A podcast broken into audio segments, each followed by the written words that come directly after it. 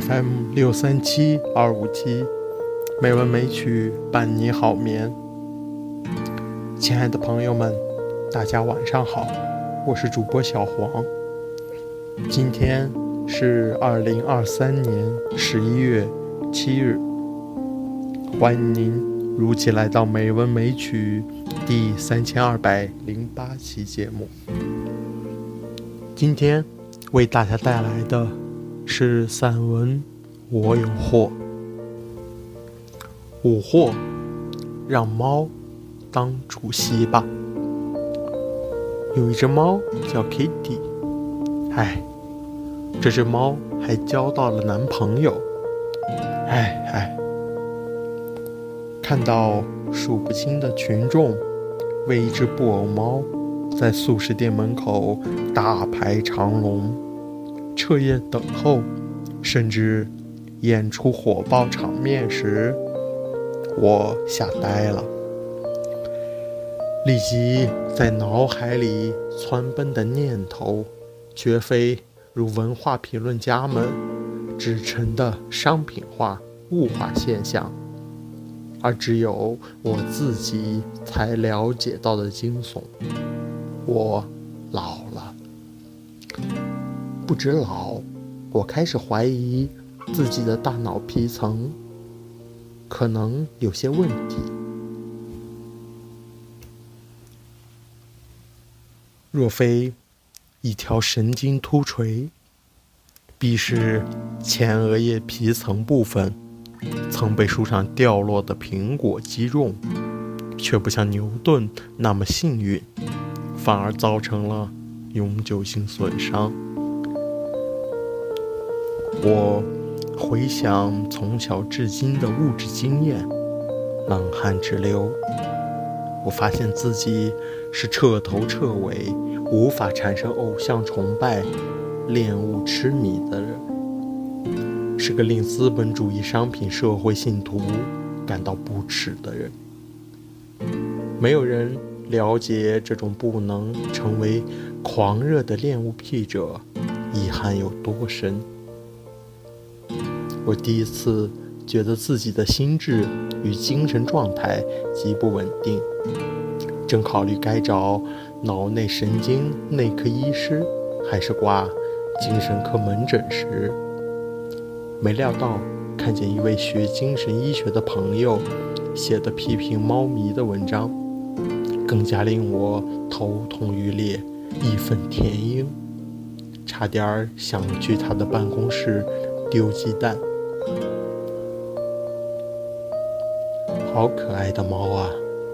若能拥它入怀，该有多幸福！我心里这么想，可是感情升不起来。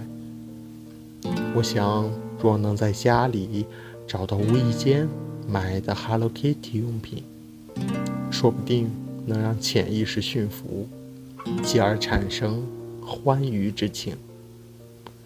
一件也没有。我立刻上街，从自动提款机提出三万元现金，决定买下我所见到的任意一件 Hello Kitty 商品。可是天晓得怎么回事儿，我就是无能，没法掏出钱买它，即使只是三个十元，烤成 Kitty 形状的鸡蛋糕。无情的电视台主播报道抢购 Kitty 猫风潮愈来愈烈，沉醉于幸福氛围的猫迷们表情天天刺伤我的心。一个人若连一只猫娃娃都无法爱，活在这个世上还有什么意义？就在我即将丧失信心、坠入沮丧深渊时，一个念头救了我，我应该写封信给那个党。那家百年老店最近闹精神分裂，黑猫白猫互相抓挠，吵得不可开交。看到 Hello Kitty 迷那么万众一心，精诚团结，我真的觉得那个党应该重金礼聘 Hello Kitty 当党主席，以重振党威，再造新纪元。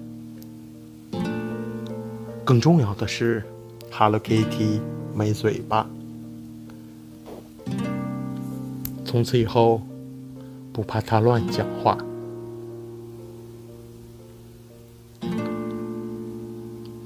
六货。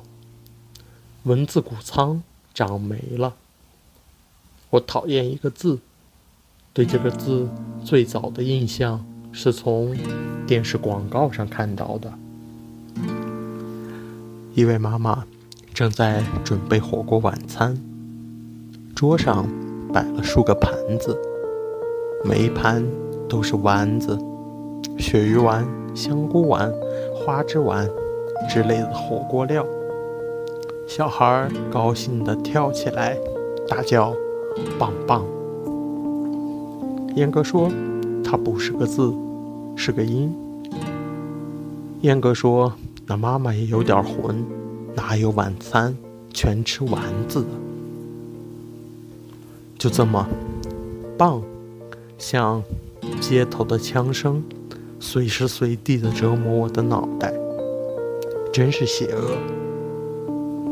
满坑满谷的人似乎得到了文字幼灵症，一窝蜂棒来棒去的。譬如，去年最棒的手机，最棒的情人节礼物，最棒的人物，最棒的选择，最棒的歌，最棒的美白护肤组合，最棒的个人写真集，最棒的超值全餐。最棒的秋冬服饰八折起。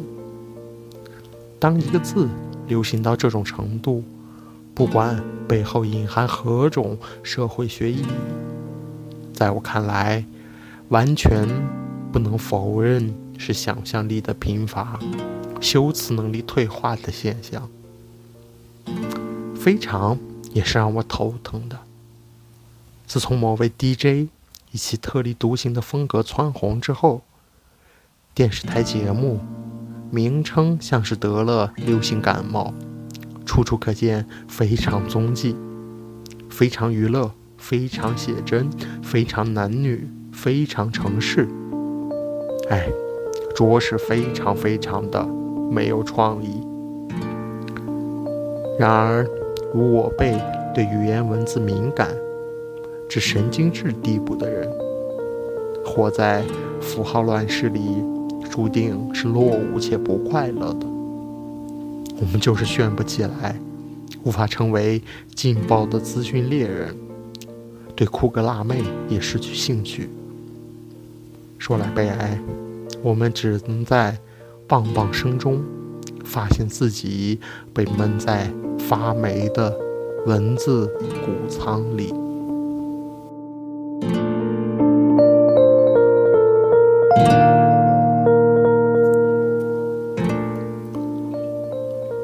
今天的配乐是午后小花园，希望这优美的音乐能够伴您好眠。今天的节目就到这里了，感谢您的收听，亲爱的朋友们，大家晚安。